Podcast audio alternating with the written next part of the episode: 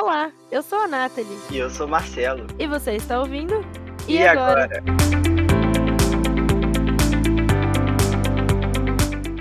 Olá, meus perdidos e perdidas! Estamos começando mais um episódio do E Agora, com muita informação legal para vocês. E hoje vamos falar um pouco sobre jornalismo. Quando falamos em jornalismo, muita gente pensa direto em reportagem, mas o jornalismo vai muito além disso. O jornalismo é a coleta, investigação e análise de informações para produção e distribuição de relatórios diversos de fatos, eventos e notícias que afetam a sociedade em algum grau. O jornalismo pode ser televisivo, via rádio, revistas, jornais ou de diversas outras formas online. Além disso, uma pessoa formada em jornalismo está mais do que apta para trabalhar também com assessoria de imprensa. E para falar um pouco mais com a gente sobre esse tema, hoje temos Luciana Castro. Lu, seja muito bem-vinda ao nosso podcast. Se apresenta aí para a galera. Olá, gente. Muito obrigada, obrigada, não, obrigada pela participação, pelo convite. Né? Meu nome é Luciana Castro, sou jornalista já há oito anos e amo ser jornalista. Amo é, trabalhar nesse mundo de descobrir informações e principalmente levar essas informações para quem mais precisa, que é o público. É isso mesmo. E Lu, é, conta um pouquinho para a gente por que você escolheu jornalismo, né? O que, que te levou a tomar essa decisão? Onde você se formou? Como que foi né, esse processo de faculdade? O que, que aprende? Como que é? Se tem bastante prática, muita teoria? Conta um pouquinho mais pra gente. Eu comecei a fazer jornalismo, é, acredito que seja a vontade da maioria isso, né? O sonho da maioria, querer transformar o mundo. Ah, isso é muito engraçado. Porque um jornalista mudar o mundo é muito difícil, mas a gente tenta, né? É. Então, assim, eu me interessei pelo jornalismo quando eu, eu trabalhava como técnica em enfermagem em Uberlândia, no hospital particular. E estava acontecendo a Copa, eu não lembro qual Copa que era, acho que foi de 2006, dois, por aí, 2008. E aí eu estava trabalhando e falei, poxa vida, a gente trabalhando aqui, ninguém tá vendo, né? Enquanto tá o Brasil inteiro parado vendo a Copa. E de repente apareceu um jornalista, um repórter da, de uma afiliada da, da Rede Globo nesse, nesse hospital. E aí ele falou assim para mim: "Você quer ser personagem da minha reportagem? Vou falar sobre as pessoas que estão trabalhando durante a Copa". Eu falei: "Nossa". Eu falei: "Gente do céu". Aí, tipo, eu fui personagem da matéria dele, pensei comigo, se ser jornalista é isso, mostrar para as pessoas aquilo que elas não conseguem ver, quer dizer, o jornalista é o olho da sociedade. Ele vai lá e mostra para as pessoas aquilo que elas não conseguem ver. E aí eu falei assim, cara, é isso que eu quero fazer na minha vida. Eu quero levar essa informação para as pessoas. E aí eu comecei a fazer é, jornalismo na Católica de Uberlândia, Minas Gerais. Comecei lá, foi o único curso que teve, acho que foram só três turmas. Depois eu tive alguns contratempos e tive que terminar na Unitri, que é a Universidade do Triângulo, também lá em Uberlândia. E depois fiz pós-graduação em docência e gestão no ensino superior pela PUC Minas. E amo minha profissão, amo demais. Acho que foi uma decisão muito acertada. Ai, que hum. delícia. Deixa eu te perguntar uma dúvida, assim, minha mesmo. Você acha que para ser jornalista, tipo, o que você faz no caso, o que você produz é um tipo um artigo de opinião? Você acha que é mais sua opinião ou os jornalistas geralmente falam mais sobre, sei lá, o que eles veem? Então, o jornalista, na verdade, além dele trazer e coletar essas informações, ele, na verdade, o jornalismo ele tem gêneros, né? É, você pode ter gêneros opinativo, você pode ter é, crônicas, né? Ou então a própria reportagem. Então depende de qual caminho o jornalista ele decide seguir, entendeu? Eu, por exemplo, eu gosto mais do, do, do factual mesmo entendeu? Daquilo que aconteceu. Então, eu quero escrever sobre aquilo que aconteceu. Aí já tem os jornalistas opinativos, que hoje em dia tem muito. A maioria das principais redes de televisão, dos, da imprensa brasileira principalmente, tem muita notícia com o opinativo junto, né? É, Isso é atrapalha é... às vezes um pouco, porque não é só a notícia, o fato em si. Eles trazem também, acabam sendo parciais, quer dizer, trazendo a opinião do próprio veículo de comunicação junto com a notícia, o que acaba influenciando também a opinião pública. O que Era... teoricamente também está errado, né? Porque eu fiz dois anos de jornalismo, tive, tranquei a faculdade, infelizmente, mas eu lembro que o que os professores falavam muito na faculdade é que a gente tinha que ser imparcial na hora de dar uma notícia, né? E hoje em dia a gente quase não vê imparcialidade. Ah, muito difícil. A maioria sempre acaba é, trazendo para o lado mesmo do, do veículo de comunicação a opinião dele. Né? Você vê o jornalista, ele trazer a informação e no final ele sempre emite uma opinião. A maioria dos âncoras que você vê da, da TV brasileira. Isso não é legal, mas... Uhum. Era exatamente essa a minha pergunta.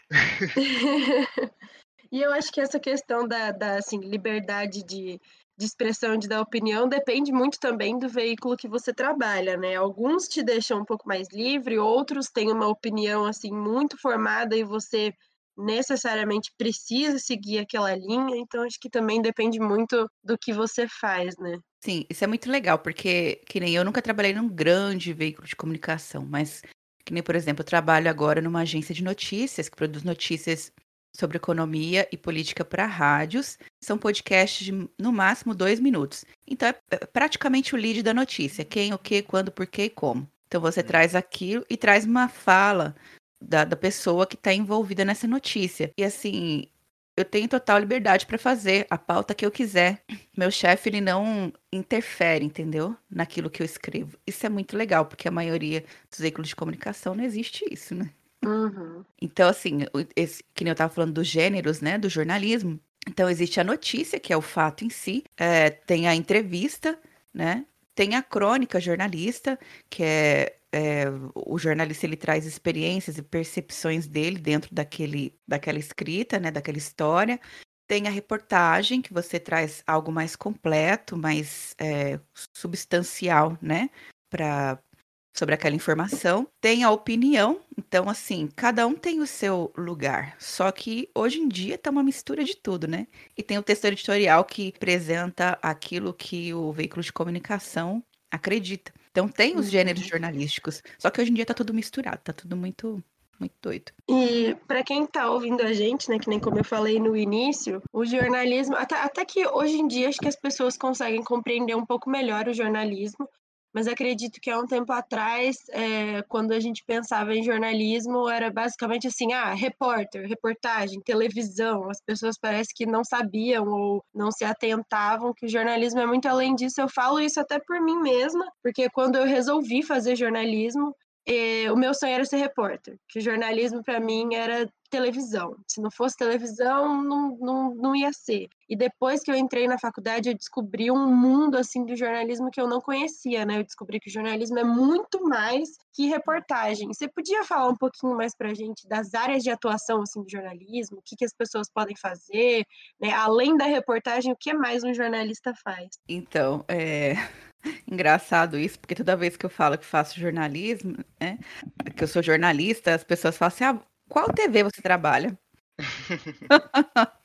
então é sempre a primeira coisa que a pessoa pergunta é isso: qual que é a área que você trabalha, ou a TV que você trabalha? E o jornalista, ele não está é, só na TV, né?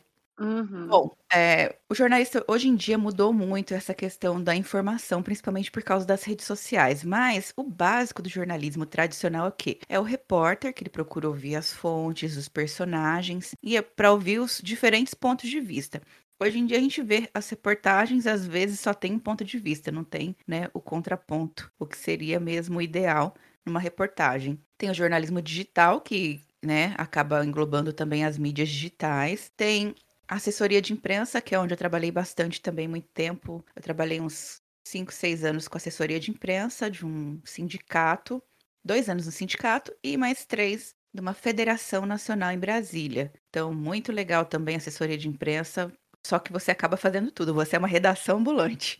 Vai ter texto, vídeo, áudio, é, você faz a agenda até do, dos, dos diretores, coisa que não tem nada a ver com você, porque jornalismo uhum. sindical não é fácil né? É, É uma preparação assim que você tem que ter um psicológico, porque são pessoas que estão ali por um mandato, só que a pessoa às vezes não entende nada de jornalismo, não entende nada de nada. É bem assim, é muito louco, gente. Então tem assessoria de imprensa, tem o checador de notícias para ver a veracidade das informações, das declarações, dos números.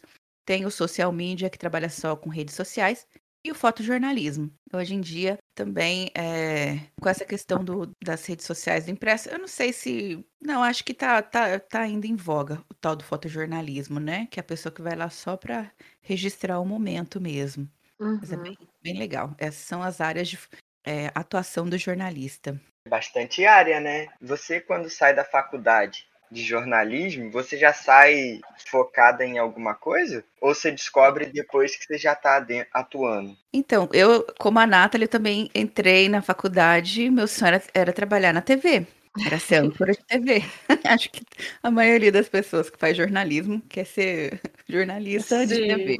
Uhum. E a gente vê que as, as mídias sociais, né, estão aí, tipo, fazendo um boom. Hoje em dia, o YouTube, se você tem um canal no YouTube, você arrebenta. Você não precisa é, ser uma mídia tradicional. Se você traz um bom conteúdo. Então, hoje em dia, eu acho que o jornalista, ele, assim, ele tá mais livre para poder produzir aquilo que ele realmente quer e não depender de, da grande mídia, entendeu? Isso é muito legal porque ele pode, ao invés dele seguir a linha editorial de um grande veículo de comunicação, não, eu posso abrir o meu canal no YouTube e eu vou falar sobre aquilo que eu aprendi na faculdade. Eu vou ser imparcial, eu vou trazer as notícias. Isso é muito legal. Mas é, eu me perdi um pouquinho na pergunta. Você pode me perguntar de novo? Posso. Mas eu acho que você respondeu. A pergunta era se você. Tipo, se você saía já com o foco da faculdade. Tipo, ah, eu vou ser jornalista de rádio. Não sei, ah, você... É porque eu não conheço, né, as áreas. Eu sou um leigo total nisso, então. Uhum. Então, quando eu terminei o meu curso, é, na verdade eu queria TV, como eu sempre eu falei, né? Também gostava muito de rádio. Só que aí o que me apareceu foi um, um, estágio na área do sindicato, né? Então eu agarrei com unhas e dentes, porque já era difícil você conseguir um estágio. Porque, assim, porque jornalista não é fácil, tem muito, muito pouca oportunidade para jornalista, né? Principalmente para quem está começando. Quem já está há muito tempo na área, esse pessoal da, da, da TV e tudo mais, ganha bem, tem um ótimo salário e tudo mais. Mas para quem está começando agora e quer entrar nessa área da, da velha mídia, que é TV, rádio e tudo mais, já não é tão fácil. Daí eu consegui esse estágio no sindicato e sem experiência nenhuma, depois de três meses, reestruturei toda a comunicação deles, né? O jornal impresso, o site, fiz um site novo, redes sociais, fiz eles investirem em câmera fotográfica digital, em, em, em notebook para poder levar nas assembleias, porque eu fazia cobertura em tempo real, né? Das assembleias deles, é, filmava, então filmava, fotografava e, e ia mandando as coisas em tempo real nas redes sociais e ainda fazendo texto que seria é, publicado no site logo em seguida, quando terminasse a assembleia. Então, assim, você assoviava e chupava cana. Era assim. É, desse jeito, porque você não tem um fotógrafo, você não tem igual uma redação que você tem cada pessoa para fazer uma coisa. Então o assessor ele acaba fazendo tudo sozinho. Faz o impossível sozinho, e então, impossível, ter... né? Oi? É bem isso fazia o possível e o impossível também. Exatamente. Quando eu trabalhava em Brasília, o que, que eu fazia? Eu tinha alguma audiência pública que eu tinha que cobrir na, no, na Câmara, no Senado, então eu descia até lá no Congresso, a, a sede era perto, então eu descia, ia lá na Câmara, fazia as fotos dos coordenadores que estavam participando da audiência pública. Aí eu corria para a sede, como normalmente as audiências da Câmara e do Senado são trans transmitidas ao vivo, em tempo real. Então, eu já ia descarregava as fotos, já ligava o computador, já colocava na transmissão ao vivo para ir fazendo o texto ali mesmo, entendeu? Muitos ficavam lá mesmo, no, é, muitos assessores, né, que eu falo, ficavam lá mesmo na, na Câmara, no Congresso. Então, quando terminava a audiência pública, eu estava com o texto pronto, a foto pronta. Os meus colegas estavam lá ainda, dentro do Congresso, ainda ia para a sede deles para poder fazer a matéria. E eu já estava com tudo pronto. Nossa. Então, assim, eu acabei desenvolvendo um, um trabalho, assim, bem perspicaz para poder fazer tudo sozinha. Uhum. E deu certo, né? Porque realmente, se você não tem ninguém ali de amparo para te ajudar, é bem complicado mesmo. Muita coisa que você tem que prestar atenção, que você tem que, né, Uhum. detalhes que você tem que pegar e etc. É, que nem, por exemplo, para você ser assessor de imprensa, se você tá sozinho, você tem que ter bons materiais. Que nem eu exigi que tivesse um iPhone, que tivesse um, notebook bom, entendeu? Porque o iPhone, você tirando uma foto, fica bom igual uma câmera fotográfica profissional. Uhum. Então, às vezes, eu é, cobrir plenária, essas coisas, às vezes até fora, em Pernambuco, Rio de Janeiro. Então, eu colocava o iPhone para gravar no bolso o que os coordenadores estavam falando. Eram 10 coordenadores de 10 correntes políticas diferentes, 10, co 10 coordenadores. Eu tinha que colocar a fala de todos eles, era o, tinha que ser o tamanho dos parágrafos, tinham que ser iguais, o mesmo tanto de linha de cada um deles. Então eu tinha, enquanto isso eu tirando a foto, o celular gravando a fala deles, depois eu corria pro quarto do hotel, o povo achava que eu ia dormir. Não, eu ia transcrever a fala deles, ia montar todo o texto, escolher as fotos para depois publicar. Nossa, era uma trabalheira. É muita coisa mesmo. Só por você falando já me deixa meio agoniado. É, eu correndo, não até aí. gravar. Ai, e tinha gente que falava, ah, ela foi dormir no quarto. Eu tava lá, minha filha, ralando. Nossa. Não, e o pior é que é assim, né? é, quando você trabalha assim em campo, né, com notícia, com coisas factuais, né, que acontecem no dia a dia, você meio que tem sempre que estar atento, né? Porque tem o tal do furo. Se acontece alguma coisa e você perde o timing, já não é mais notícia para você. Então, Por isso que eu me esforçava para trazer tudo em tempo real. Por exemplo, quando tinha manifestação, principalmente no governo da Dilma, tinha muita manifestação ali na frente do Congresso. Eu participei de algumas porque o pessoal descia para fazer passeata, essas coisas. Nossa, era bala de borracha, cavalaria, tropa de ar, é, helicóptero jogando bomba de gás. Era uma verdadeira praça de guerra. Eu me sentia numa guerra civil. De repente, e eu ficava sempre do lado dos outros jornalistas, que não era boba, ali em frente do Itamaraty. Então, quando começava, de repente, os, os policiais apontavam a- as armas pra gente, né? Bala de borracha, a gente saia correndo. Graças a Deus, nunca levei nenhuma bala de borracha. Mas, nossa, era muito doido. E transmitia tudo ao vivo. Tudo ao vivo. Nas redes sociais. Era muito legal. Tem que ter coragem também, né? É, tem que ter coragem. Nossa, eram os dias que eu mais gostava de trabalhar. É porque, na verdade, eu fiz dois cursos do, do Exército Brasileiro, chama é, Correspondente de Assuntos Militares. Então, ele te prepara para você, em situações de conflito, fazer uma cobertura jornalística. É muito legal. Muito massa. Nossa, que legal. Deve ser bem legal. Muita coisa. Não sabia que existia isso, não. Tem, tem esse curso. Então eu fiz ele duas vezes, então estava bem preparado. Quando tinha esse tipo de situação, nossa, achava o máximo. Ficava doida pra ter uma manifestação, um negócio só pra ir gravar.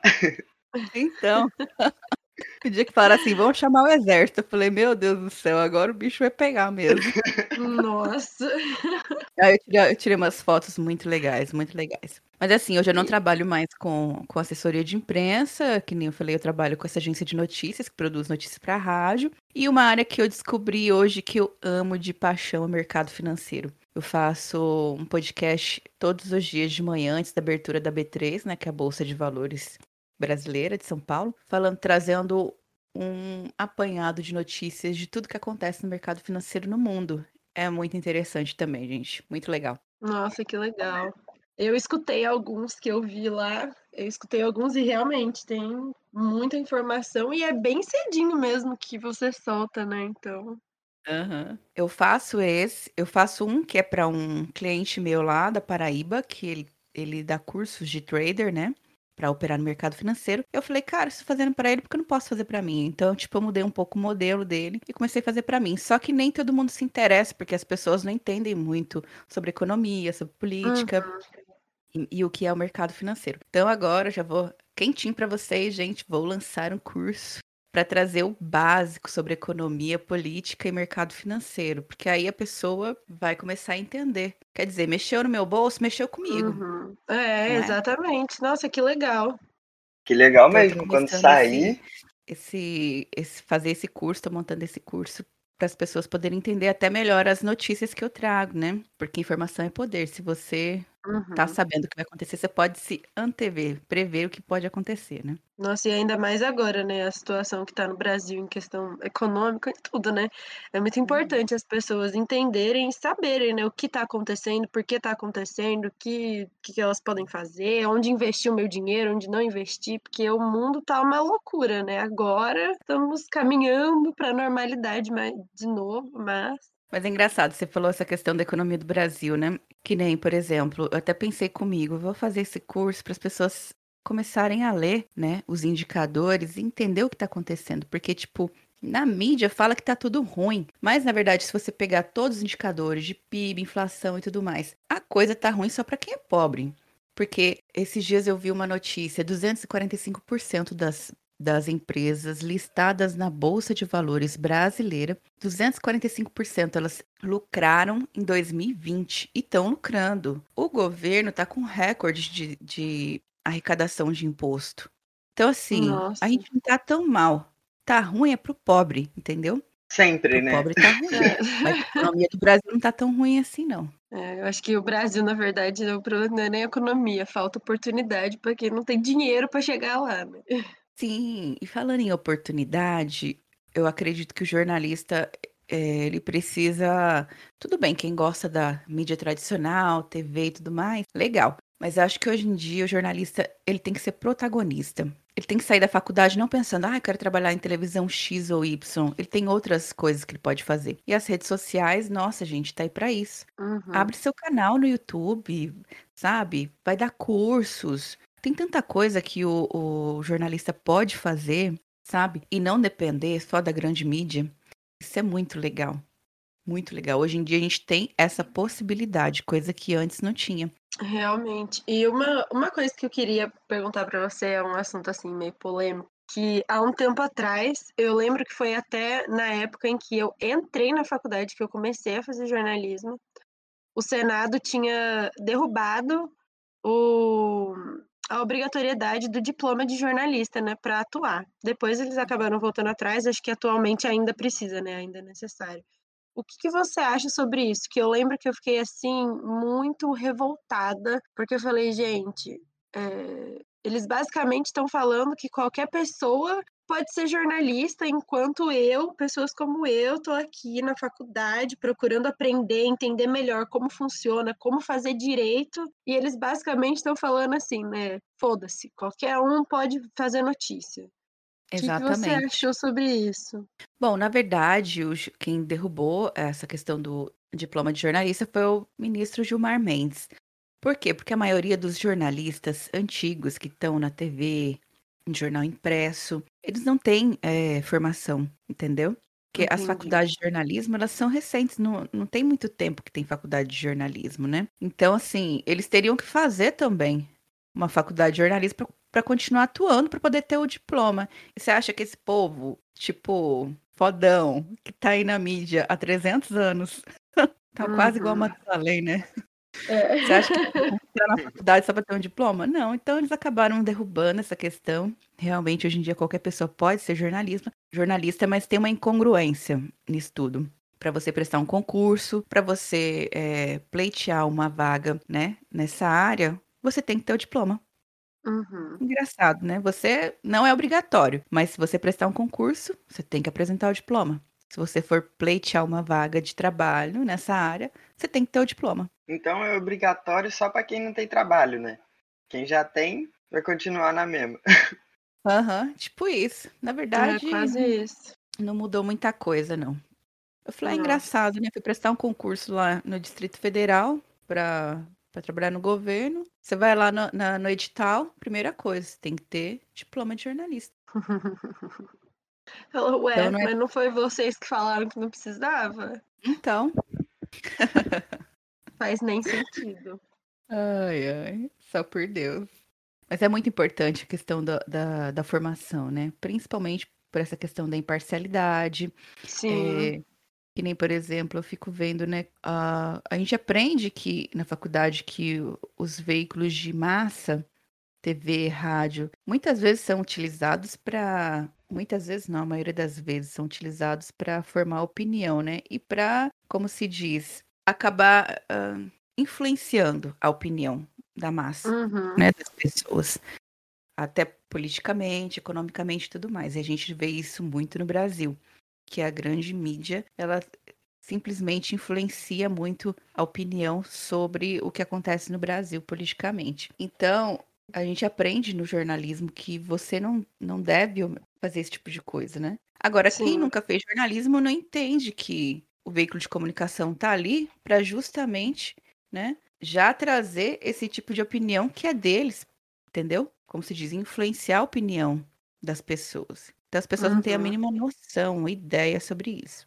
E a gente sabe que os maiores exemplos disso foi a época, né, após a Segunda Guerra, após a Segunda Guerra não, durante a Segunda Guerra Mundial, né, um dos maiores exemplos de como você manipular a massa foi Hitler. Hitler foi genial nessa questão. Uhum. É, tu- ele foi, o, nossa, um monstro, fez coisas horríveis, mas foi a partir dessa dessa jogada de mestre dele, utilizando as mídias para trazer as pessoas, a massa, para a opinião dele, é que ele conseguiu fazer tudo que ele fez. É, e aí você vê o poder do jornalismo, né? Como realmente influencia, muda. E eu lembro até na faculdade que o meu professor sempre falava pra gente, né? en- Enquanto a gente estava na faculdade mesmo, pra gente nunca acompanhar a notícia em um lugar só. Pra gente sempre procurar acompanhar, tipo assim, se você lê Carta Capital, vai ler a Folha, vai ler, sabe? É, mídias que tenham opiniões distintas, né? Diferente, porque é como você falou, né? Hoje em dia não existe parcial- imparcialidade. Todas as mídias são parciais e né, você consegue ver declaradamente o papel que elas assumem. Então ele sempre falava pra gente, né? Procura sempre ver notícia de três, quatro veículos diferentes para a gente começar a ter essa noção, né? Uhum. Sim, como, como normalmente eu acompanho muito a política e economia brasileira, e assim, direto da fonte, então muita coisa eu vejo. Na verdade, nem preciso ler de outros, outros canais, né? Mas Uhum. você vê que a imprensa toda, tipo, um veículo de comunicação fez matéria sobre X, todos saem reproduzindo a mesma coisa. É incrível Uhum. isso. Sai copiando da mesma coisa. E você pode ver que as manchetes são praticamente iguais. Só muda uma, duas palavras, né? E aí, tipo, você vê que pegam muita frase isolada, fora de contexto, e coloca Sim. aquilo como se fosse verdade absoluta. E a gente sabe que no jornalismo a, a verdade ela tem várias versões. Uhum. Tem a que a mídia conta, mas tem também a que estava ali, do contexto do que, que aconteceu. Isso acontece muito. Tirar uma frase de contexto de um, de um político, de um economista, e fazer aquilo lá, como se diz, né? Virar manchete. Uhum. Isso é o que mais acontece, né? Ainda mais com essa guerra de direita e esquerda, é um catando daqui, um catando dali, aí fala um negócio que não falou e vira essa onda, né? Fake news, o povo falando um monte de bosta que, que é mentira. Aham. Por isso que é legal acompanhar direto, porque a maioria dessas pessoas, desses políticos, pessoas públicas, tem, né, os perfis deles na, na internet, normalmente tem todos os vídeos completos. Por exemplo, agora a gente tá vivendo a CPI da pandemia, né? Ai, tira um tempinho, Uhum. vai assistir lá, gente, o depoimento que, ah, que as pessoas dão, porque normalmente a mídia vai lá, pega só um pedacinho, coloca aquilo e fala que aquilo, aquilo ali é verdade absoluta. E não mostra o contexto, né? E aquela CPI tá só Deus na causa. Tanta coisa importante no é. Brasil vai ser resolvida. Pandemia pessoal querendo procurar um bode expiatório para uma pandemia que é mundial.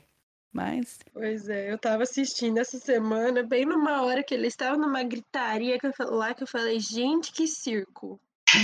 uhum, complicado. É, os nossos políticos estão envergonhando o nosso país, infelizmente. Infelizmente. E outra coisa que eu queria te perguntar é essa questão do, do fake news, que acredito eu que esteja muito ligado também com essa, essa questão de hoje em dia todo mundo quer ser jornalista, né? Então você vê um negócio ali acontecendo, você já vai lá postar nas redes sociais e às vezes, que nem você falou, tá fora de contexto, você não viu a coisa toda, e aí você acaba publicando uma coisa que não é verdade, vira fake news, e aquilo se dissolve assim, em dois segundos, um monte de gente tá falando sobre isso, e é muito difícil reverter, né? É, o que, que você acha sobre essa nova onda assim que a gente está vivendo? Até nas últimas eleições a gente viu muito isso, essa questão da fake news. É, na verdade, fake news sempre existiu, né? Só que hoje em dia, com as redes sociais, com as pessoas têm mais acesso à informação, então a gente está vendo mais, porque antes era só as mídias tradicionais, elas traziam ali a informação que elas queriam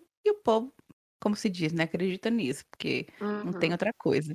Já hoje em dia tem vários outros contrapontos. Tem fake news, sempre teve. Hoje em dia tem muito mais com essa disseminação das redes sociais. E infelizmente não vai parar. Até a, pro, a, grande mídia mesmo. Às vezes eu vou fazer uma matéria, eu vi lá o discurso da pessoa, eu acompanhei o discurso todinho, aí eu vou ver a matéria na grande mídia, a própria grande, grande mídia distorcendo aquilo que a pessoa falou. Ah, isso é toda então, hora, assim, né? é, é muito gente... complicado. É muito complicado. Isso a gente vê muito. E para as pessoas pararem e, tipo, é, como se diz, né? Não, eu vou lá checar. Ninguém vai checar se é verdade, se é, é mentira. Muito difícil. Isso que é pior, né? Que parece que o brasileiro ele nunca quer, quer saber mais. O que falou ali para ele tá bom. Para que que eu vou pesquisar se aqui tá falando que é isso? Então é isso. Então isso é muito complicado, né? A gente tira essa cultura do fake news porque o brasileiro parece que a maioria do brasileiro não tem esse costume, né, de procurar a notícia. Não, porque a nossa formação é, escolar, ela é uma formação que, que vem modelo prussiano, lá de 1800 e bolinha que todo mundo tem que ficar numa sala de aula enfileirado e só recebendo aquilo que o professor fala, você não pode é, questionar, se questionar, entendeu? Então, assim, é compl... na verdade, a gente não foi criado para questionar, só para aceitar tudo aquilo que vinha de informação. Uhum. Por isso que povo brasileiro é muito passivo. A gente foi ensinado a só receber informação e nunca questionar. E, na verdade, as grandes potências, os grandes países, as pessoas questionam, questionam tudo Sim. que acontece. É, eu até um tempo atrás, acho que uns dois anos atrás, mais ou menos, eu tava comparando isso, porque a gente que mora no exterior, a gente consegue ter uma visão muito diferente, assim, né? Acaba abrindo mais a cabeça, é uma nova cultura, um novo povo que uhum. se trata, se porta completamente diferente. E eu lembro que há um tempo atrás eu tinha uma amiga da França, e aí ela falando para mim que a França tava um caos, isso faz uns dois anos que a França estava um caos, tendo protesto, eles colocando assim coisa de pôr fogo nos, nos monumentos nacionais, né, do governo e tal, porque a passagem de ônibus tinha aumentado, tipo assim, 30 centavos é, do dinheiro deles, né, e a gasolina também, e o povo não aceitava isso, porque lá é tudo muito assim, né, eles pagam imposto e você vê o retorno. Então, ele, que eles não aceitavam isso, e aí teve uma manifestação, protesto, uma coisa assim, estrondosa, e o governo acabou voltando atrás, né? Baixou de novo. Então, você uhum. vê que, assim, são lugares que o povo não se contenta, né? Tipo assim, não, eu tô pagando, não tô vendo o porquê desse aumento, então, se não tiver uma explicação plausível, a gente não vai aceitar, e ponto. E é uma coisa que a gente não vê no Brasil, né? A gente não vê o brasileiro se impor desse jeito. O brasileiro nem sabe o que está acontecendo, esse é o problema. Exatamente. É, o povo brasileiro é muito passivo. Quando tinha manifestação em frente ao Congresso, normalmente era, é, era o pessoal da esquerda, que sempre é muito articulado, que nem a federação, essa federação que eu trabalhava como assessora, eles se reuniam de três em três meses em Brasília para discutir política nacional. Que, que outra, o pessoal do centro faz isso? O pessoal da direita faz isso? Não faz. Então, nessa questão, eles são muito articulados. E toda vez que tinha manifestação, era sempre eles, né? Pessoal, serviço público, estudantes, dos movimentos sociais, da reforma agrária, do, do, do movimento sem teto. Então, reunia toda essa galera lá na frente do Congresso para manifestar. Na época que o governo era de esquerda, agora que o governo é de direita, teve, teve pouquíssimas manifestações, né? É Mas também começou a surgir um movimento diferente, que é o movimento da direita, que houve também várias manifestações da direita, coisa que não ocorria antes. Normalmente da esquerda sempre fazia dia de semana. A direita uhum. começou a fazer final de semana, sábado ou domingo. Aí aconteceu algo inusitado esses dias. Teve um movimento, uma manifestação da esquerda na, no sábado. Eu até estranhei, falei, ué, como assim? Por que no sábado? Porque o pessoal da direita tava fazendo no sábado. Então, ah, vai entender, né? Hum. Estratégia política. É. Nessas manifestações, uh, as pessoas pagam umas às outras para dar mais volume? Ou isso é só invenção mesmo? Olha, que eu tenha visto, normalmente o pessoal vem, né, de outros estados, que acontecia em Brasília que eu vi, né, o pessoal vinha de outros estados, é, normalmente servidores públicos, e aí tinha que se pagar a diária da pessoa, né? Porque ela também não ia ficar ali vir de graça do próprio bolso. Então, tinha essa questão de ajudar na alimentação da pessoa, no transporte e tudo mais. Agora, o pessoal da direita, tipo, vai quem quer. É bem assim. Entendi. Entendi. Mas aí, no caso, é, que nem as manifestações da esquerda que pagava e tal, mas eram pessoas com cargos ou qualquer pessoa? Normalmente pessoal ligado ao movimento sindical, né? Porque dentro do serviço público nem todos são ligados ao movimento sindical. É, geralmente é o pessoal sem teto, do movimento sem teto, né? Essas pessoas que vão, aí recebe lá um dinheirinho, pá, não sei o quê. É, dessa parte do movimento social aí já não sei porque eu não, não presenciei. Eu sei mais da- dessa questão dos servidores públicos, que, tipo, eles ajudavam na diária da pessoa, que ela estava ali, vinha de longe, então eles pagavam ônibus e alimentação. Agora, dos movimentos sociais, já não sei. Entendi. E, Lu, agora, para quem, assim, estiver ouvindo a gente e tá pensando em fazer jornalismo, cogitando essa possibilidade, quais características, assim, você acha importante uma pessoa ter para seguir a carreira de jornalista? Olha, não, mas assim, é, a característica, ser uma pessoa curiosa, comunicativa, nem tanto, porque o jornalista, na verdade, ele tem que ficar mais calado. Quem, quem tem que falar é o, o entrevistado, né? Normalmente. Uhum. Então a gente questiona. Então não precisa ser uma pessoa muito comunicativa, né? Eu não era muito comunicativa, sempre fui mais, é, como se diz. Mas na verdade eu acho que qualquer pessoa pode fazer jornalismo. Não é uma, não é uma profissão assim que seja muito difícil, entendeu? Mas para Uhum. quem gosta de questionar, quem não não não aceita as coisas como elas são, não aceita tipo que o mundo seja do jeito que é, que queira transformar o mundo, que queira coisas diferentes. Acho que o jornalista ele é isso, ele é inquieto. Ele quer mudar as coisas, ele tipo não, ah, é assim, não, mas por que que é assim? Eu quero Uhum. saber por que é assim, por que que não pode ser diferente, não pode, entendeu? São pessoas inquietas, eu acho, para ser jornalista. Agora, questão de personalidade, uns são mais introspectivos, outros mais extrovertidos, isso aí tem em todas as profissões. Sim, que é sim. Até porque o que nem a gente já falou aqui, né? O jornalismo você não precisa necessariamente estar ali na frente das câmeras se expondo. Tem, tem muita gente por trás disso que é jornalista também, né? Uhum, sim, ser ali no background, né? Bom, você podia falar um pouquinho das dificuldades também pra gente, né? Que não Ah, é sim, só um mar de rosas. Acho que uma das principais dificuldades é financeira, porque o jornalista hoje em dia ele não, não tem uma remuneração muito legal. E normalmente as pessoas, os veículos de comunicação, dificilmente acabam seguindo o salário base, porque cada estado tem o sindicato que tem o salário base daquele estado. Então, nem todos os veículos de comunicação seguem isso. Eu acho que essa questão, acho questão de direitos, que nem, por exemplo, trabalhei é, eu fui diretora do Sindicato de Jornalistas lá em Brasília, do Distrito Federal, coordena- coordenadora de formação. E tinha muita greve no Correio Brasiliense. Por quê? Porque eles não estavam pagando fundo de garantia é, há dois anos, tinha atraso de salário, de benefícios, então, assim, muito complicado. Por quê? Porque acho que financeiramente deu uma balançada, sabe, no, no diários associados. Então, assim, tá muito complicado para o jornalista, entendeu? Muitos desempregados, muitos é, saindo da CLT e vindo para o MEI, que é o microempreendedor individual. O microempreendedor individual você não tem FGTS, seguro-desemprego, você não tem férias, não tem nada disso. É você prestando serviços para outras empresas. Então, acho que hoje em dia tem muita essa dificuldade. Mas, por outro lado, você acaba tendo também uma certa flexibilidade de ter vários contratos, por exemplo. Mas, assim, já adiantando um pouquinho, o que eu recomendaria hoje para quem quer ser jornalista?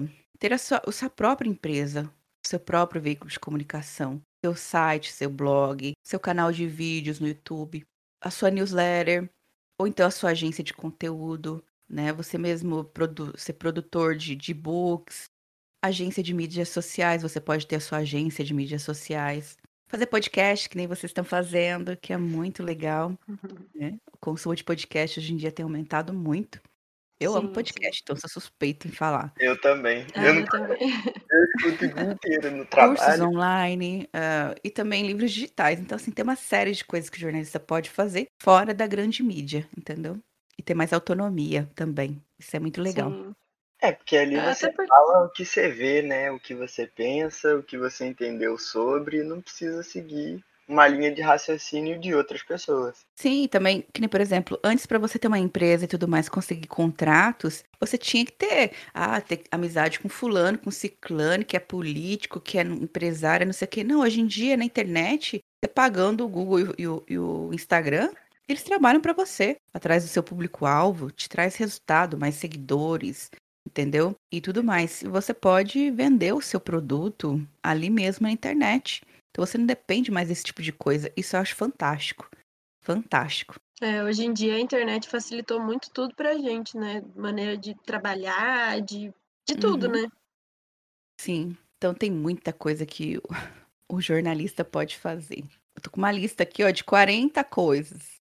Pode ter uma produtora de Nossa. guias turísticos, de palestras, produtora de eventos, produtora de infográficos, agência de jornalismo de dados, banco de fotografia, notícias em telenovela, consultoria, produtora de storytelling, banco de fontes, curadoria de conteúdo, que é o que eu faço dentro do, da, do mercado financeiro, que é trazer notícias sobre o mercado financeiro, loja virtual, assessoria de imprensa virtual, notícias em games, produção de livros, revistas institucionais. Nossa, tem muita coisa.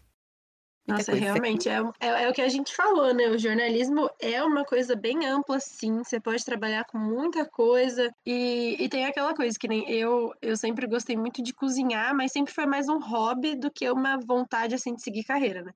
E aí a Uhum. minha mãe falava pra mim, ué, quando você terminar jornalismo, vai fazer uma pós em gastronomia e não sei o quê, e vai escrever para uma revista de gastronomia. Então, assim, o bom do jornalismo é que às vezes você consegue juntar duas paixões em uma, né? Então é muito legal Sim. isso. Ou até fazer o seu curso de gastronomia e vender.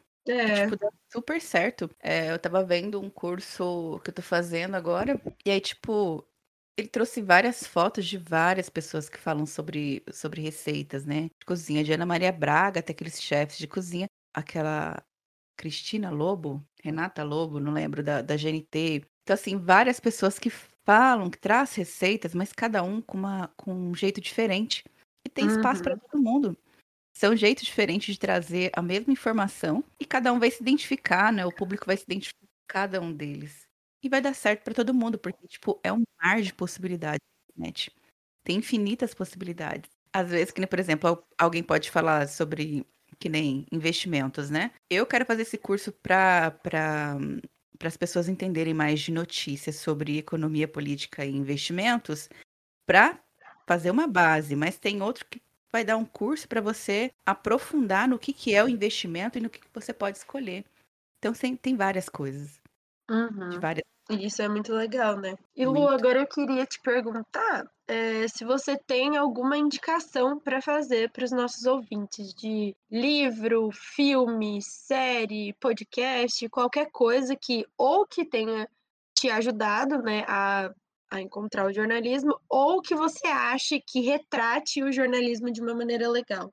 Olha, hoje em dia eu sigo muito pessoal que é da área de empreendedor, empreendedorismo, né? O pessoal que, tipo, é, te incentiva a você ser empreendedor. Então, eu gosto muito do Jovens de Negócios, muito legal, ele tem um podcast massa no, no Spotify, Jovens de Negócios, gosto de assistir muito Primo Rico, a Natália Arcuri. É, são pessoas que são exemplos de trazer conteúdo, entendeu? E cada um da sua forma. Eles falam da mesma coisa e cada um de uma maneira diferente. Isso é muito legal. É, eu gosto muito dos livros do Napoleon Hill, que foi um jornalista. Eu falei assim, gente, mas será que não tem um jornalista de sucesso assim que eu posso seguir e tal? Aí eu descobri os livros do Napoleon Hill, que, tipo, na década de 1920, o cara, tipo, foi convidado, né, pelo por um dos, dos homens mais ricos do mundo, que era o. Ai, gente, deixa eu lembrar o nome dele aqui. Era o Andrew Carnegie, que é- foi o rei do aço, né, o homem mais rico da história moderna. Então ele, ele foi convidado pelo Andrew Carnegie para fazer, tipo, para trazer a ciência da riqueza. Como que as pessoas poderiam é, ficar ricas. Porque, tipo, ele veio da Escócia, o cara veio com uma mão na frente e outra atrás com a família, e o cara se tornou um dos caras mais ricos dos Estados Unidos, né? Na época de 1822, alguma coisa assim. Então, é, o, o Napoleon Hill demorou uns 20 anos para fazer essa pesquisa. Ele entrevistou vários milionários, bilionários. E existe uma ciência para ficar rico. E assim, é, é super interessante. Então, fala muito sobre essa questão também. Eu também gosto, além dos livros do Napoleon Hill, aquele livro é, Quem Pensa Enriquece. Tem o outro que é O Poder do Subconsciente, muito bom, do Joseph Murphy. Principalmente em questões do que. Porque aquilo que você pensa, você cria. Então, a consequência daquilo que acontece na sua vida é só resultado da causa. Qual que é a causa dos seus pensamentos. Então, dependendo uhum. do jeito que você pensa. Por isso que a população brasileira, hoje em dia, é assim, passiva, né? É do jeito que é. Por quê? Porque muitos pensamentos que foi incutido dentro da, da, da sociedade brasileira foram acabaram sendo crenças e crenças limitantes. Então, muitas vezes o brasileiro não consegue romper por causa disso, por causa das suas crenças. E para que para mudar isso, precisa mudar as crenças. Então, é um livro muito legal para falar sobre isso. Eu também estudo muito sobre o sucesso do povo judeu, que eles falam muito de mastermind, que tem lá nesse livro do Napoleon Hill, Quem Pensa Enriquece. Uh, ele fala também sobre maestria, né? Por quê? Porque os judeus, eles são muito unidos, eles estudam muito, entendeu? Eles passam de pai uhum. para filho conhecimento e é, nessa, nessa maestria, naquilo que eles né, acabaram se especializando, é naquilo que eles vão ter sucesso. É basicamente isso. E tem outros e outras outras coisas que eu não vou lembrar Muito aqui agora, legal. mas depois e... eu posso fazer uma listinha. Antes da gente encerrar, agora que você falando das indicações, uma pergunta só que veio assim à minha mente. Você assistiu aquele filme Spotlight? O que, que você achou dele? Hum, você acredita que eu não assisti? É uma vergonha, né? Sério? né? Nossa, eu lembro que eu assisti ele e assim, eu tava no meu primeiro ano de faculdade quando eu assisti, né? Então eu ainda não tinha muita noção. Inclusive, eu preciso até reassistir para ver se eu enxergo um outro ponto de vista agora, porque é um, foi um filme bem polêmico até na época, né? Porque ele é baseado uhum. em fatos reais e foi quando eles assim fizeram um, um big exposed da, da Igreja Católica, né? Uhum. É, tem, tem muita coisa que, como se diz, né? O jornalista que traz a luz. Uhum. Ele que vai uhum. lá e mostra para a sociedade aquilo que está escondido, que está, né? Isso é muito legal do, do jornalismo. Bom, e agora, para finalizar, né, a gente gostaria de te dar um espacinho de tempo para você se divulgar, falar o seu jabá, o que você quiser. Deixar suas redes sociais.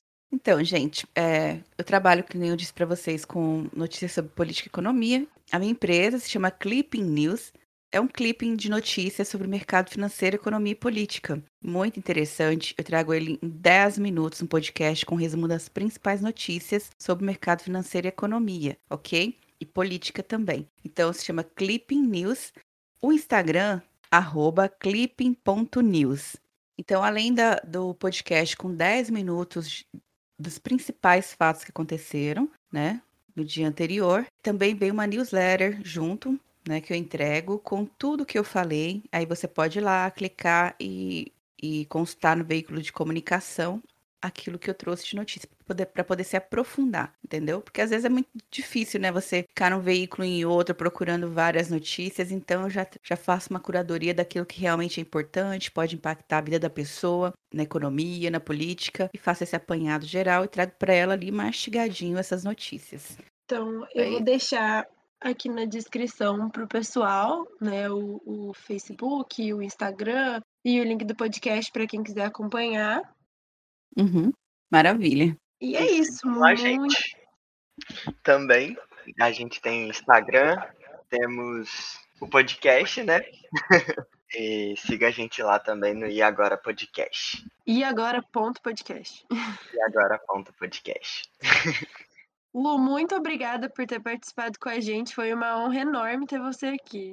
Ah, muito obrigada. Eu também agradeço demais a colaboração. E, e é isso aí, galera. É, não desistam de ser jornalista, porque é uma profissão muito legal, muito gratificante. isso aí. Obrigado, gente. Muito obrigado, Lu, também. É isso. Então é isso, espero que vocês tenham gostado do nosso episódio de hoje. Não esquece de seguir a gente lá no Instagram, arroba Vou deixar no, na descrição para vocês também. para vocês poderem ficar por dentro de tudo que, tá, que vai acontecer no nosso podcast. E se você tiver alguma sugestão de convidado ou uma profissão que você gostaria que a gente trouxesse aqui, é só mandá-la pra gente. Bom, galera, é isso então. Até a próxima.